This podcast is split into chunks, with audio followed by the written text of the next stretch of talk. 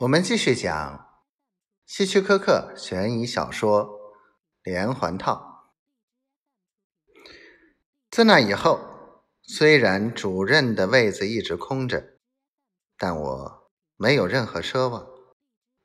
几个月过去，也没有人接替，可能总部也很难找到合适的人选。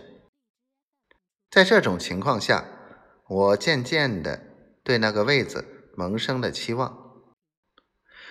我作为副手，一直主持部门的所有工作。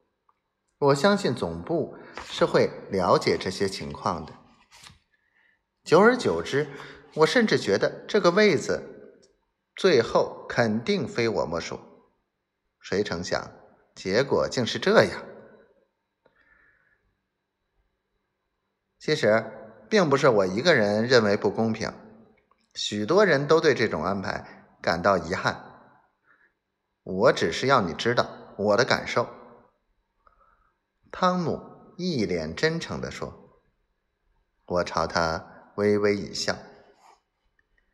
我知道，也有些人很不喜欢我当主任，莎莉就是其中一个。我们部门有两位女打字员，莎莉是比较年轻的一个。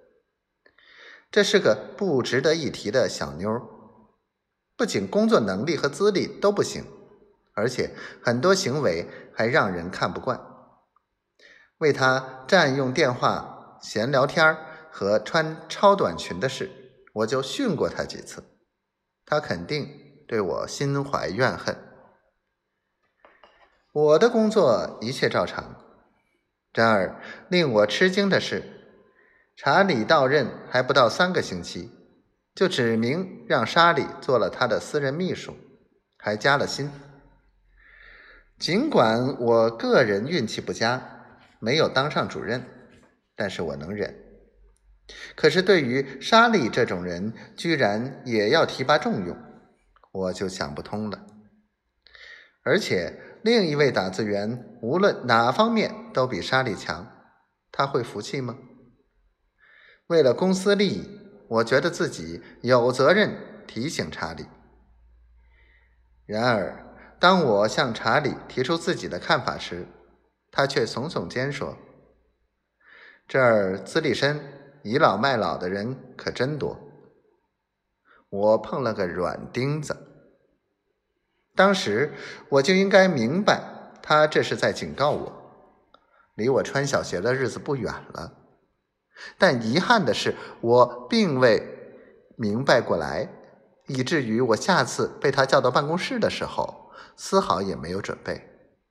他把我当做一个犯了错的小学生，让我站在他的办公桌前，敲着桌子上的传票，斥责说：“艾伦，难道你不知道这是我的责任吗？